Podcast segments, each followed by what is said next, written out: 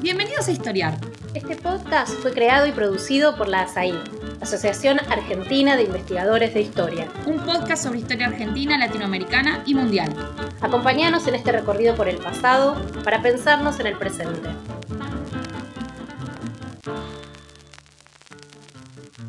Bienvenidos y bienvenidas a un nuevo episodio de Historiar, el podcast de la Asociación Argentina de Investigadores en Historia. Soy Magdalena Candiotti, historiadora e investigadora del CONICET en el Instituto Rabiniani, y estoy a cargo de un episodio sobre las historias de la ciudad de Rosario, la que muchos llaman la Chicago Argentina. Para eso nos acompañan dos especialistas en el tema y rosarinos, rosarina, ellos. Eh, son Mario Gluck, que es doctor en Humanidades y Arte con mención en Historia por la Universidad Nacional de Rosario, de la que es profesor, así como de la Universidad Nacional de Entre Ríos. Él publicó el libro La Nación Imaginada desde una ciudad, donde aborda la obra del historiador Juan Álvarez, también rosarino, y se especializa en historia de los imaginarios sociales, urbanos y regionales. También tenemos como invitada a Agustina Prieto, que es licenciada en Historia y profesora de Historia Latinoamericana en la Facultad de Ciencia Política y Relaciones Internacionales de la Universidad Nacional de Rosario y es investigadora del Consejo de Investigaciones de dicha universidad.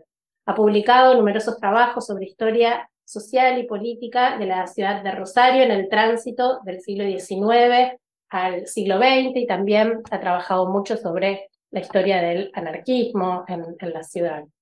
Así que bueno, les doy la bienvenida a ambos y les agradezco su tiempo. Lo primero que quería preguntarles era un poco sobre eh, los inicios de Rosario, ¿no? ¿Hubo una Rosario colonial? ¿Se fundó la ciudad o cómo fueron sus comienzos? Ante todo, muchas gracias Magdalena por esta posibilidad de poder charlar sobre estas cosas, pero bueno, en principio, bueno, Rosario como pasado colonial tiene, pero no como ciudad, como un poblado, como algo que no tenía una entidad fija. Por otro lado, no fue fundada, o sea, es una población que creció alrededor de una parroquia, como muchas que había en esta zona, ¿no? Pero, y que bueno, toda esa cuestión de la fundación o no fundación se ha, se ha, planteado en espejo contradictorio con la ciudad de Santa Fe generalmente, ¿no? Porque si Santa Fe fue fundada, tuvo su cabildo, Rosario no la tuvo, Rosario tampoco tenía por qué tenerlo en algún momento, eh, pero bueno, lo cierto es que eso es como un contrafáctico en cuanto a que la ciudad después creció muchísimo, creció mucho más que la capital, y entonces ahí se buscó la legitimación más de una vez de si hubo fundador o no lo hubo, pero en definitiva no, no lo tuvo, ¿no? Y ¿Fue una ciudad colonial? No, perdón, no fue una ciudad colonial, fue un poblado en la época de la colonia, nada más. Bien, y contanos, Mario, un poco cómo fue esa organización de, la ciudad como tal, esta adquisición del estatus de ciudad. Bueno, eso fue una decisión política, en definitiva, una decisión política que tenía que ver con la confederación, la confederación anticista concretamente, o sea, la, cuestión de buscar un, puerto alternativo al de Buenos Aires que quedaba fuera de la confederación anticista hizo que también dijera Urquiza, que bueno, acá es el puerto posible y el puerto preciso, digamos, que es necesario. Entonces, bueno, la declaramos ciudad. Se le atribuye también el hecho de que la ciudad de Rosario o una batería de la ciudad de Rosario, una batería armada de la ciudad de Rosario, fue una de las primeras que acompañó el levantamiento de Urquiza. Sí, algo de eso hay, obviamente, pero sobre todo fue una decisión estratégica de Urquiza en ese momento. Más allá de que el proyecto después, como ya sabemos, eh, no funcionó una, de, una, nación sin Buenos Aires, digamos. Bien, y vos contás un poco en, en, el capítulo en el que contribuís, en el libro, que, que también es el pretexto para, para, hablar hoy de las historias de la ciudad de Rosario, que se llama Historias de la Chicago Argentina, eh, que editó la editora de la Universidad Nacional de Rosario, que acaba de publicarse, y ahí vos un poco contás el lugar de, cómo las élites van a empezar a construir y a debatir sobre, sobre la memoria de la ciudad y el lugar que tiene eh, precisamente este hecho que mencionabas, el, el, hecho de eh, el apoyo de Rosario al pronunciamiento de Urquiza y también el izamiento de la bandera de Belgrano, ¿no? ¿Cómo, cómo se empieza a construir esa imagen de, de la ciudad sobre sí misma? Exactamente. O sea, un poco acá yo lo, hice a través de cómo empezó a armarse la nomenclatura de la ciudad, ¿no? los nombres de las calles, plazas, etc. Eh, pero es cierto, son los dos iconos que hacen que Rosario se convierta en una ciudad que históricamente pueda presentarse como una ciudad que hizo historia para la nación. Uno es lo de Belgrano, ¿no? el de, de, la bandera de Belgrano, ¿no? es un hecho que se hizo, o sea, Mitre fue el que lo consagró, y acá lo adoptaron rápidamente. Dijeron, bueno, está bien, nosotros tuvimos intervención en esto. Esto, las élites que empezaron a construir la ciudad, dijeron, bueno, acá tenemos una oportunidad y lo hacen muy tempranamente. Eh, hay una, historiadora local que hizo una tesis doctoral hace poco sobre los distintos intentos de monumentos a la bandera, que empiezan en 1872, tan tempranamente como ese momento. Eh, o sea, los 20 años de la constitución de ciudad, aparece este, este esta, esta, cuestión, eh, este proyecto, y después termina siendo un monumento que en la década del 50 terminó siendo el monumento a la bandera. Eh, ese es uno de los iconos. Pero el otro que aparece con bastante fuerza y en la inmediatez es rendirle tributo a quien fue el mentor de la ciudad. De una manera bastante particular, porque generalmente se quejan de que no hay monumento a Urquiza. Sin embargo, las calles, eh, las calles principales, digamos, en algún momento las calles del casco histórico, en serio, es difícil de ver el casco histórico, pero lo hay, eh, generalmente está cerca de las barrancas, cerca de donde está también el monumento de la bandera actualmente. Esas calles tienen todos nombres que tienen que ver, que refieren de una u otra manera a Urquiza.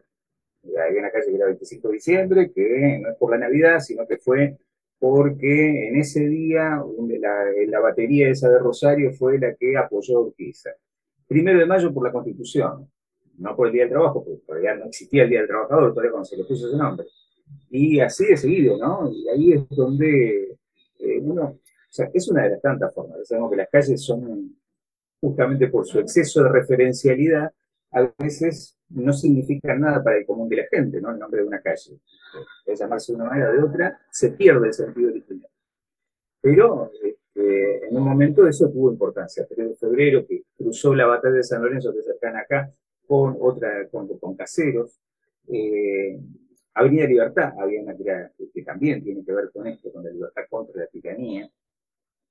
Eh, siendo que es una ciudad que también es un poco, es un juego, digamos, muy, muy, muy de construcción de memoria, porque originalmente no había una resistencia anti este, antirrocista en Rosario, pero se la inventó después, digamos. Entre ellos los Carrasco, por ejemplo, que son los primeros que escriben una especie de historia de la ciudad, y los Carrascos, otro Carrasco padre, había sido originalmente rosista, después se hizo publicista, muchos otros en esa época. Tampoco eso es lo que tratábamos de ver.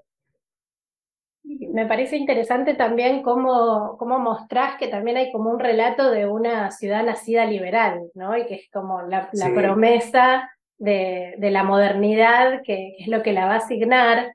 Eh, y un poco en relación a eso me preguntaba cómo, cómo habían, por qué se llamó o por qué se pensó eh, en Rosario como la Chicago argentina, en qué sentidos eh, puede ser equiparable esta ciudad portuaria que va a crecer rápidamente una vez que es ciudad.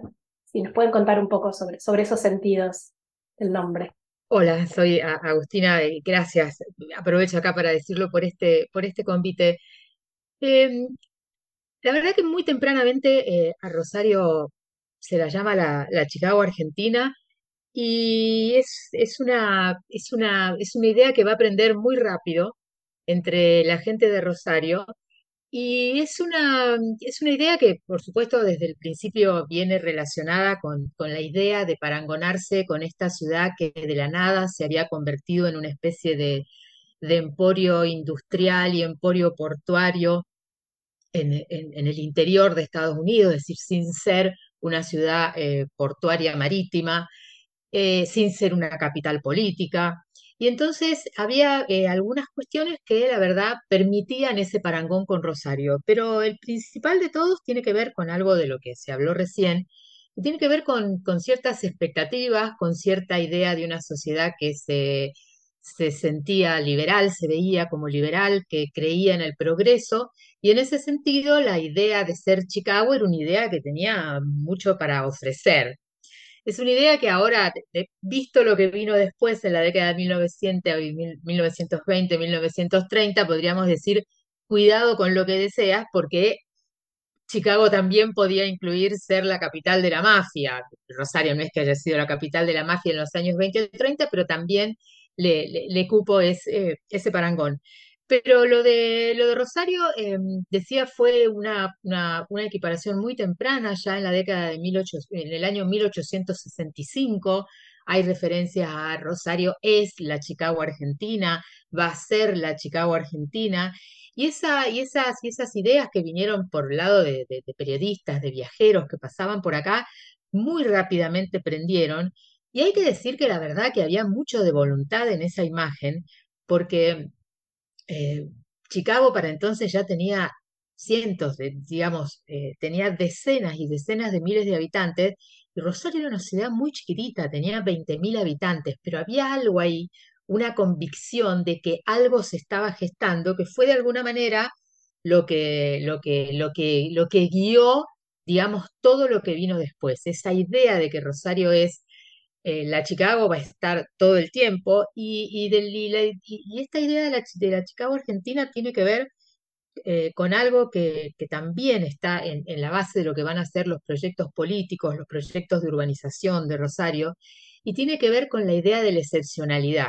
Plantearse como la Chicago argentina es plantearse como la Chicago norteamericana, esto es como ciudades excepcionales, ciudades que en muy poco tiempo crecen a un régimen vertiginoso y se convierten de pronto en cuasi capitales económicas de una región. Entonces, esta idea de la excepcionalidad es la que permite de alguna manera encontrar en Chicago su espejo.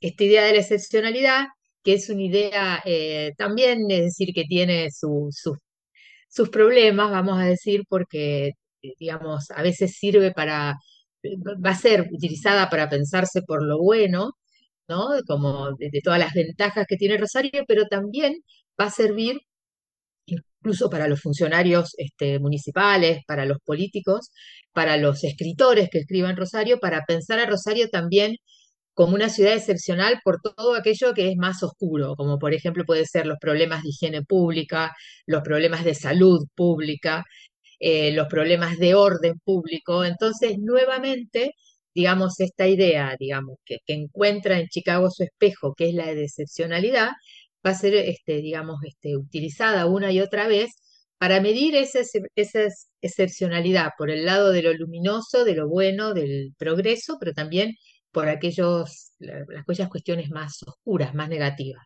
también excepcionales.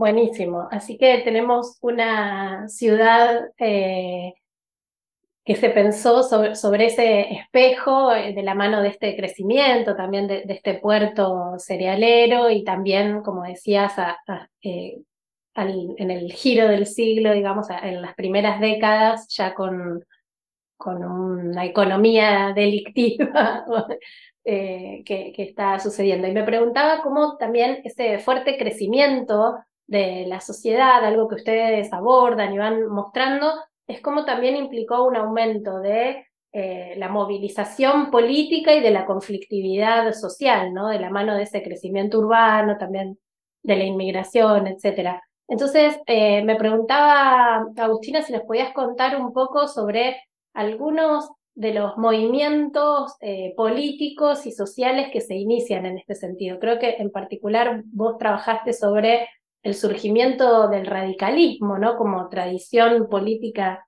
de, con, una dimensión revolucionaria. Eh, y en segundo lugar, también preguntar un poco sobre el anarquismo y, el sindicalismo revolucionario, que no lo abordaste en este libro, pero que también son eh, reacomodamientos sociales que, que esta transformación de la sociedad va creando. Sí, a, a principios de, la década de 1990, claramente Rosario entra en una etapa eh, de, una importante movilización política y social. Eh, por un lado, en 1890, digamos, se dan, con diferencia de poquísimos meses, la primera manifestación pública del primero de mayo que se hace a escala mundial y también en Rosario, que que va una cantidad de gente significativa. Y por otro lado, el, digamos, lo que tiene que ver con, con, la revolución del parque, con, digamos, con las proyecciones de la revolución del parque en Rosario, que aunque no tiene, digamos, no se produce un hecho de similares características en Rosario, sí, sin embargo, provoca una gran movilización política, porque muy poco después de ese año viene Alem a Rosario y esa avenida de Alem, eh, digamos, este, es seguida por eh, realmente una cantidad muy importante de gente que va a escucharlo, que se moviliza, que, que, hace una manifestación muy, muy colorida y muy nutrida por la ciudad.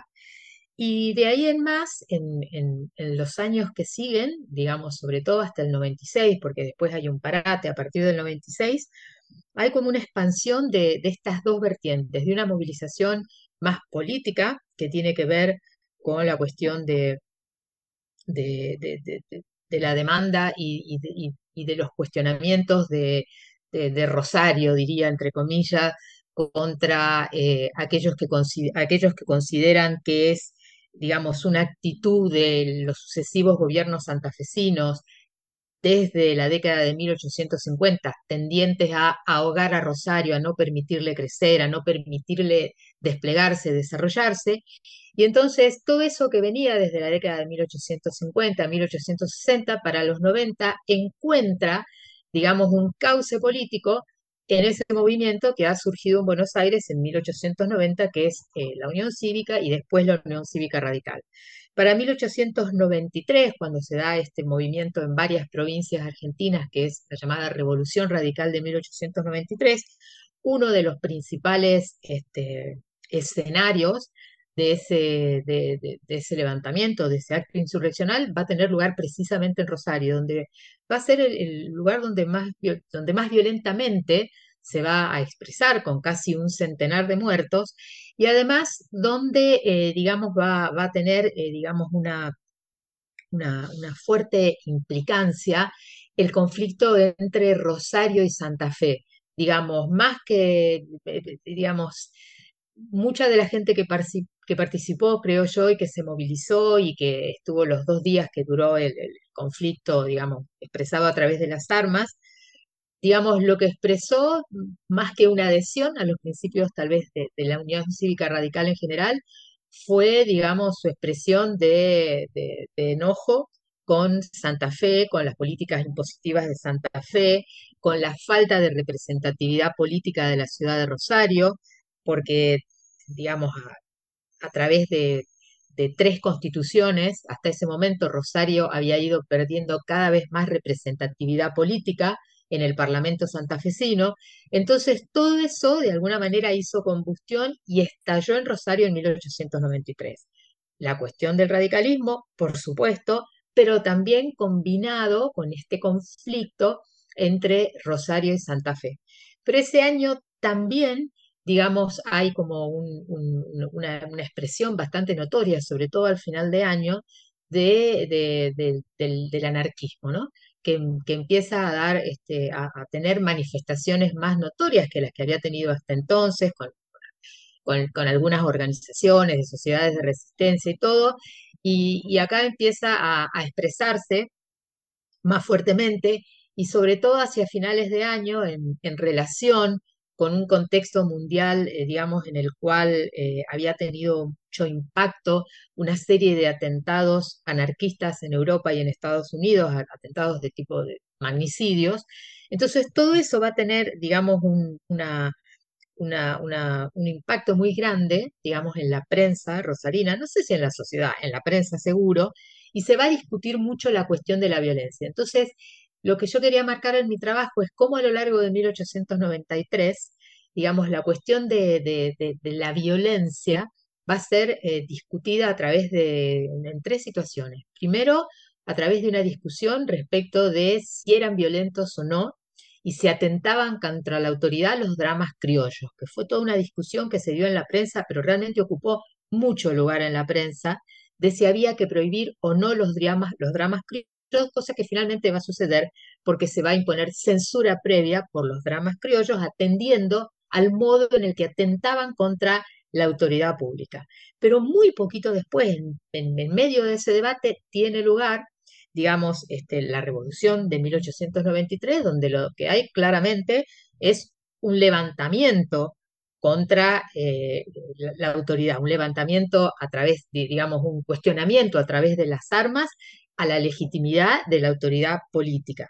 Y a fin de año se va a discutir a través de la prensa si es legítimo o no el magnicidio. Pero lo que es interesante es que las mismas voces que, eh, digamos, van, eh, van a, estar a favor de, un, intento de magnicidio en Rosario, en, un intento de magnicidio como va a ser el de Roca a fines de los años 80, van a estar a favor, pero por eso mismo van a estar en contra de los dramas criollos y después esas mismas voces van a estar legitimando el levantamiento en armas de los radicales en 1893, a finales de ese año van a estar absolutamente en contra de la legitimidad de la acción anarquista a través, expresada a través de los magnicidios europeos. Esto es, son escenarios distintos, pero de lo que se discute con mucha vehemencia, ¿eh? con mucha vehemencia, es la legitimidad o no de la violencia política. Buenísimo, una, una ciudad bien convulsionada y, bien activa y me parece también como recuperar esto que, este contrapunto que estuvo surgiendo eh, bastante y que, y que tiene consecuencias incluso contemporáneas sobre esta pica entre la ciudad de Santa Fe, que precisamente acaba de cumplir 450 años, si bien con mudanza en el medio, eh, y la ciudad de Rosario, y, y cómo eh, estas eh, rencillas, digamos, geográficas, jurisdiccionales y políticas impactaron también en, en, adhesiones y en movimientos políticos más en general, que no pueden leerse solo en la clave nacional, que eso me parece que es algo que aporta el libro y que en general toda las historia, la historiografía regional que está creciendo y que es importante, que a nosotros nos parecía importante desde la sociedad, desde la asociación, perdón, eh, darle lugar a otras historias, porque si no seguimos construyendo una historia nacional sobre el molde de la historia de Buenos Aires, y, en realidad no, ¿no? Cada, cada provincia y cada ciudad tiene, tiene lógicas eh, y rencillas propias, y me parece que es algo que, el libro muestra muy bien.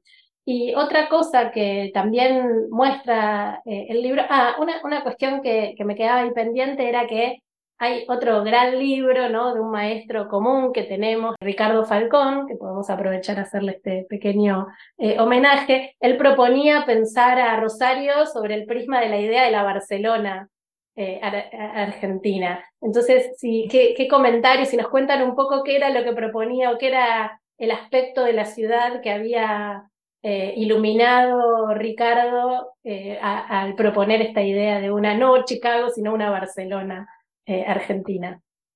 Sí, eso tiene que ver con que en, concretamente en 1901, en un momento de gran conflictividad social, se produce el asesinato del primer huelguista en Argentina a manos de la policía, y entonces vienen al, acto de repudio que se organiza en Rosario, vienen varias de las principales figuras del socialismo argentino, como Juan B. Justo, Enrique Dickman, y, se encuentran con que el anarquismo tiene una fuerza tal en Rosario que dicen, esta es la Barcelona argentina, atendiendo a la idea de que Barcelona era de alguna manera la capital del anarquismo a escala europea.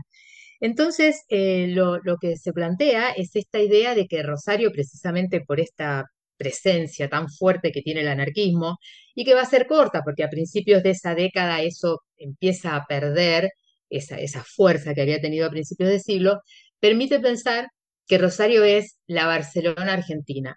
Y me parece que es lo que es, que lo que es interesante que este planteo que hace Ricardo, que, que incluso Ricardo titula su libro La Barcelona Argentina, porque precisamente permite cruzar todas estas cuestiones que, que, que estábamos hablando antes.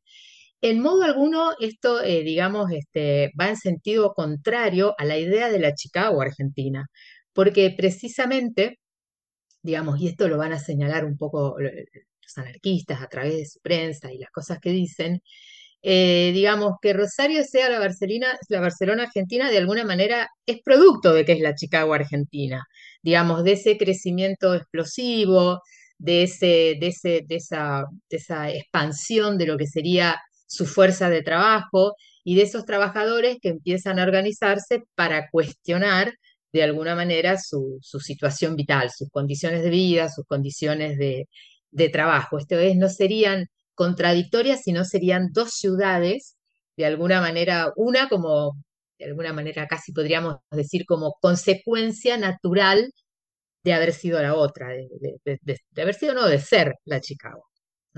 Buenísimo, muchas muchas gracias. Y también en el libro se afloran otras, digamos así, transgresiones u otros movimientos eh, o delictivos o criminalizados que son las prácticas de, criminalización eh, efectivas y eh, la creación de la policía para, para perseguirlas, en el capítulo de Analía de Aláquila, y también María Luisa Mujica recupera sus trabajos sobre eh, también el, Rosario como escenario de la prostitución, ¿no? Y, en particular también ahí hace un análisis más cultural sobre, digamos así, el, como el nacimiento de la pornografía y la persecución de la pornografía en Rosario. Me pareció muy interesante. No sé si querían marcar algo, contarnos algo sobre, sobre estas dimensiones de la ciudad.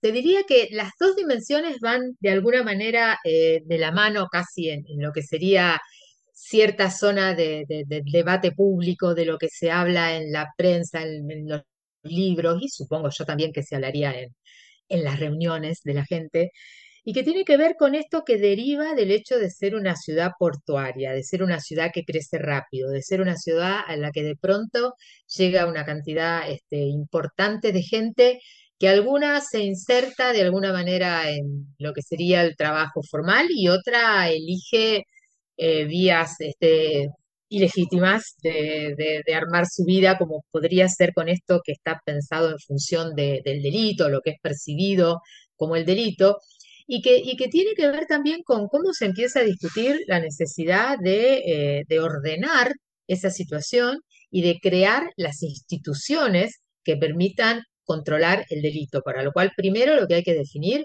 es un perfil de lo que se entiende como, como delincuente, de lo que se entiende como delito, y es eh, lo que trabaja Analía del Áquila en su trabajo, cómo se va construyendo este perfil de ese delincuente, de ese preciso momento de, la historia de Rosario. Y en relación a lo de María Luisa, lo de María Luisa que, que, que, trabaja un, tema que también, nuevamente, hace a, aquello que a los rosarinos de entonces les gustaba tanto plantear como la excepcionalidad, tiene que ver con, eh, digamos, con el hecho de que Rosario fue la, primera ciudad que reglamentó la, prostitución y en la cual hasta más extensamente en el tiempo duró la reglamentación de la, de la, prostitución y cómo la prostitución, eh, digamos, tuvo como también un, peso, una presencia en, el debate, en, la prensa, reitero, en la literatura, asociada a una, a una idea en particular de Rosario.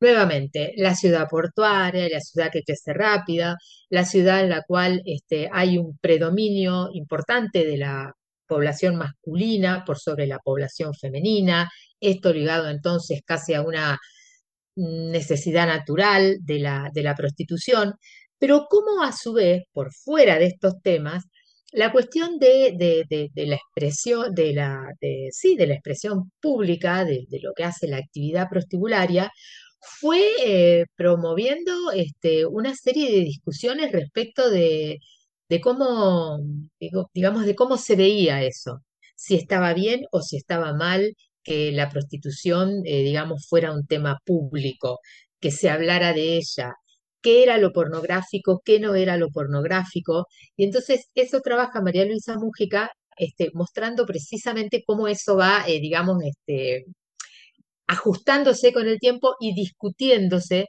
precisamente en este momento. Sí, es eh, genial porque se ve la candidez de, de, de, esas transgresiones, ¿no? De esas tarjetas, eh, la, manera o lo que se consideraba pornográfico es realmente eh, muy casi tierno. Hacemos un pequeño corte para un anuncio de Azaí y continuamos con la conversación. Este es el podcast de ASAIG, la Asociación Argentina de Investigadores en Historia. Te invitamos a asociarte y a seguirnos en las redes, en Twitter, en Facebook e Instagram. Toda la información sobre la asociación la puedes encontrar en nuestra página asaig.org.ar.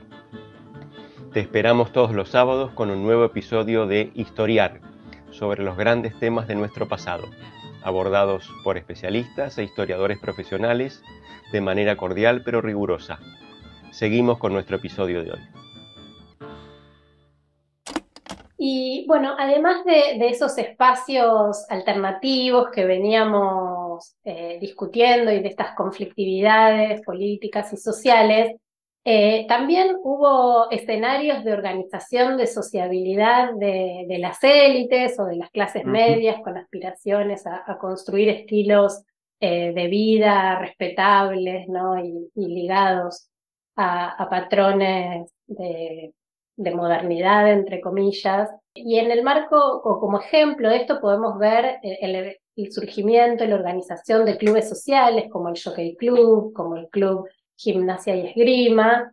Eh, y ahí hay un capítulo interesante sobre esto que escribió Javier Chapo. Y también ya avanzado más el siglo, ¿no? en, la década del 30, también vemos una respuesta organizada desde la Iglesia Católica para responder o abordar alguno de estos problemas de la emergente cuestión social, como, como se va a llamar, ¿no es cierto?, que es la emergencia de la acción católica.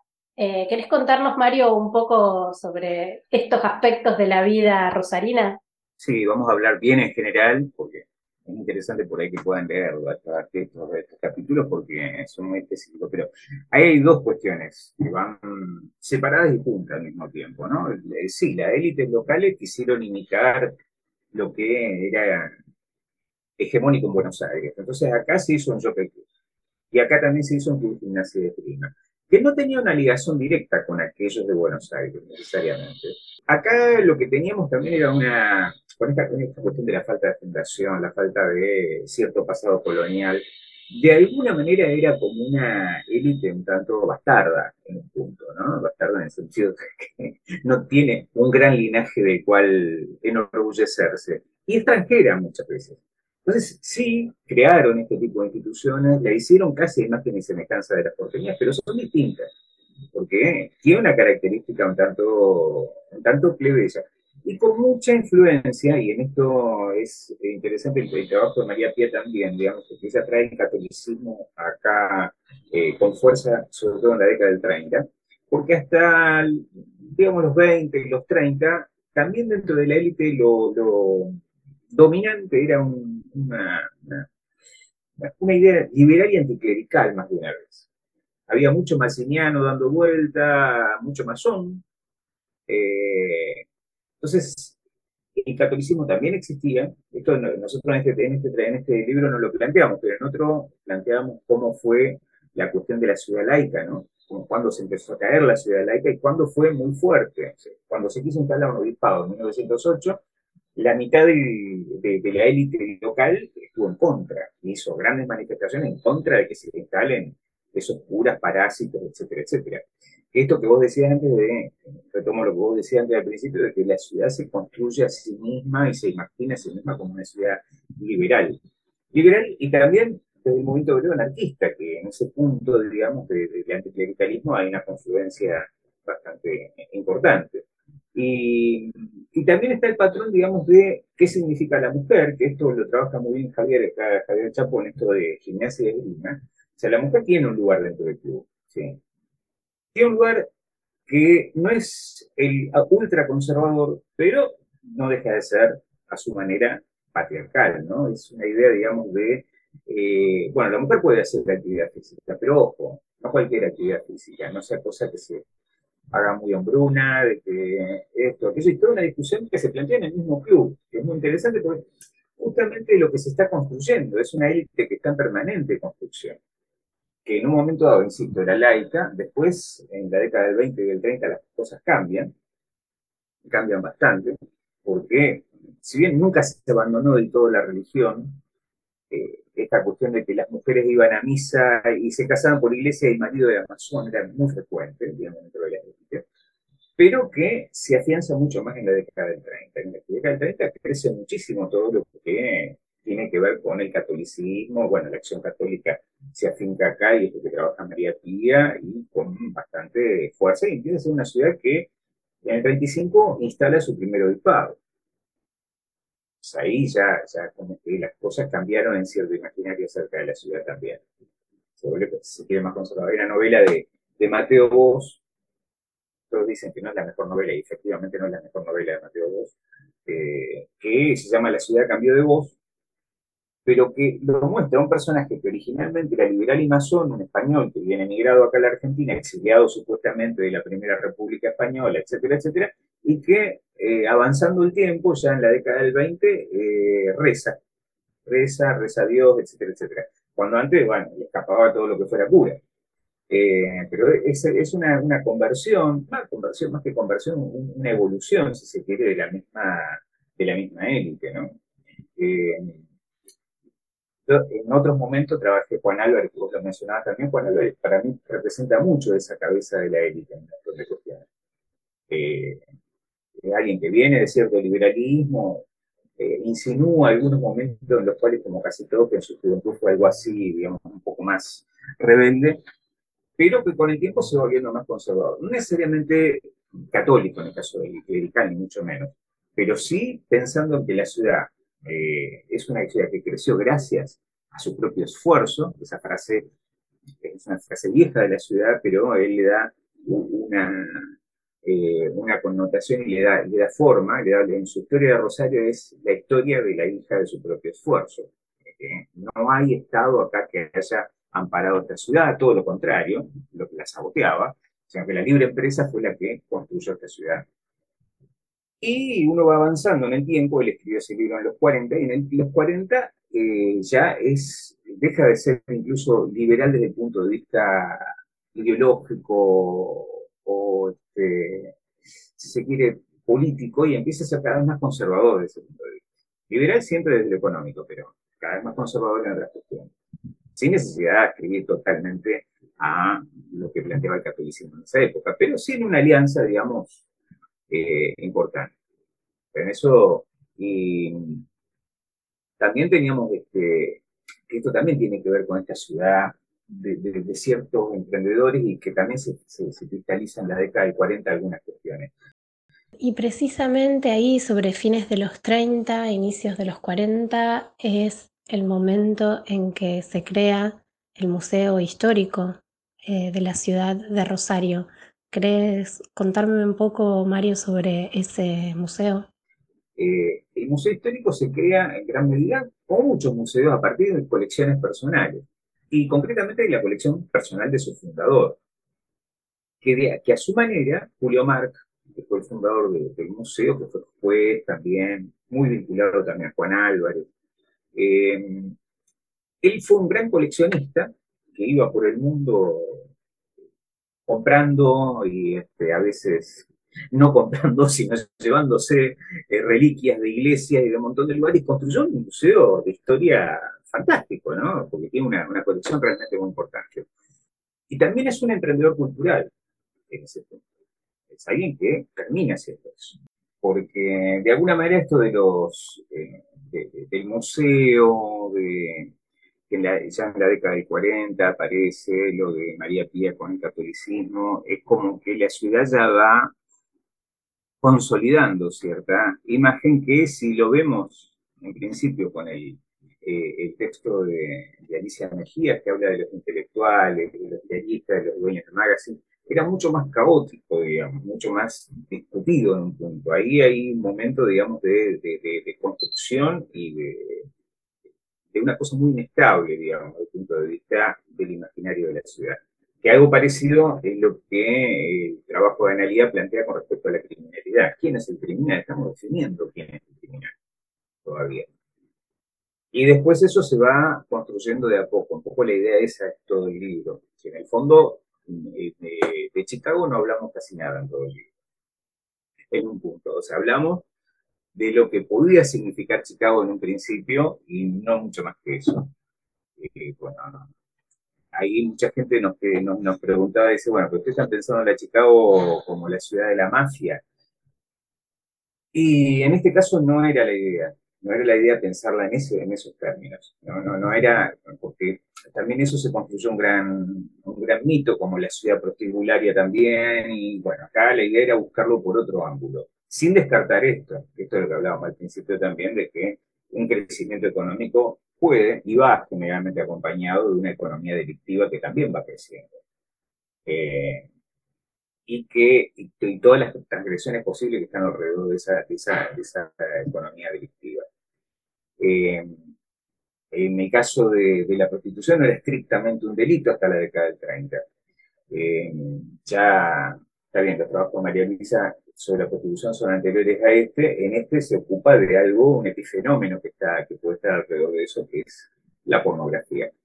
Em, pero ya también como parte de toda esta construcción de la ciudad comercial, de la ciudad liberal en un punto, etcétera, etcétera.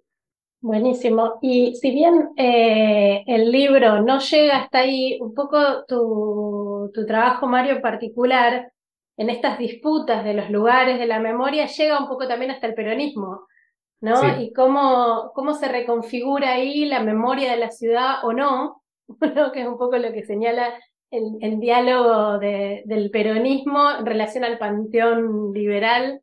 ¿Querés contarnos un poco lo, que veías ahí? En, sí, un poco ahí se me, fue, se me fue de tiempo, digamos, a mí el trabajo, porque lo que me, me pareció interesante marcar en algún momento era que la calle que se, llama 25, se llamaba 25 de diciembre, en homenaje a que Rosario fue uno de los lugares, el 25 de diciembre de 1851 apoyó a Urquiza, esa misma calle la transformaron después en Juan Manuel de Rosas en dos veces consecutivas, una durante los durante 74, 1974, en todo un proceso que después yo me lo puse a estudiar un poquito más, pero no lo, no lo concreté acá, donde el peronismo fue por sus fueros de algún modo, y empezó a, construir un panteón en la ciudad, en la nomenclatura, con los héroes de la resistencia peronista en parte y también de la genealogía, que sabemos bien, se construyó, lo ha dicho se lo han dicho muchos, de que es la genealogía, digamos, San Martín Rosas Perón, que fue construida post-libertador, o sea, durante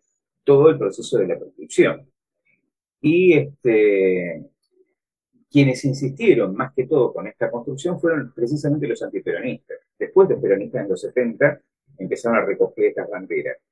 Y ahí es donde se transforma, a propósito, se le pone ese nombre de Manuel de Rosas a una ciudad, a una calle que era totalmente urquicista. De todos modos, eh, y ahí incluso la confusión eh, llega hasta tal punto de que en un momento determinado mucha gente creía que el 25 de diciembre era por la Navidad. Esto, esto es lo interesante a veces que tiene de, para mí del tema de la nomenclatura, de los nombres de las calles, o de los nombres de las plazas, o de lo que fuera. Quedan como un nombre referencial, y generalmente la referencia a quién está dirigido, o sea, a quién se homenajea, queda perdida, más de una vez. Entonces, bueno, 25 de diciembre, sí, la connotación es más, hay alguien que defiende mantener el nombre 25 de diciembre, un, historiador local, Vladimir Mikelevich, en la década del 70, dice, porque es de la Navidad. En realidad no hay, este, donde yo pude encontrar, que tampoco está muy claro cuando se hizo el nombre específicamente, en 1872, eh, a qué se referían, eh, pero mi hipótesis es que la referencia era a esta, este urquicismo, no, no a la Navidad. Porque si no, no, no, no, no podría haber calles paralelas a ella que, que referencian todas Urquiza, de una manera u otra. O a ese periodo. Eh, ¿qué hace este 25 de diciembre acá en el medio? Si está primero de mayo de otro lado, y claro, libertad un poquito más adelante. Entonces, es muy claro, digamos, la referencia. Pero bueno, sí, con el peronismo pasó eso.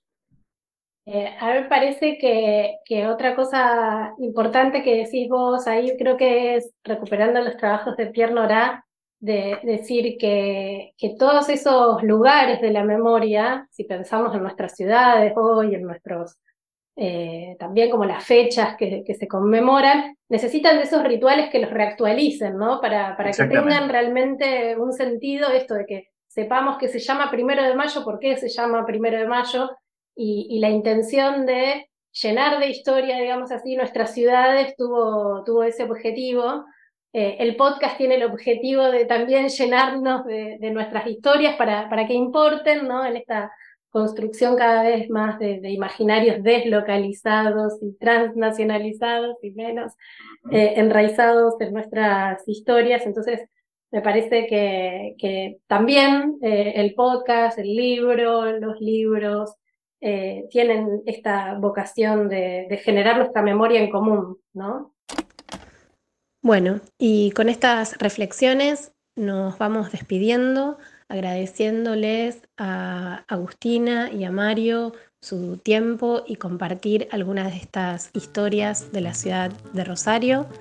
Eh, a quienes nos están escuchando, los invitamos a unirse a nosotros nuevamente la semana próxima, donde habrá un nuevo episodio de Historiar, el podcast de la Asociación Argentina de Investigadores en Historia.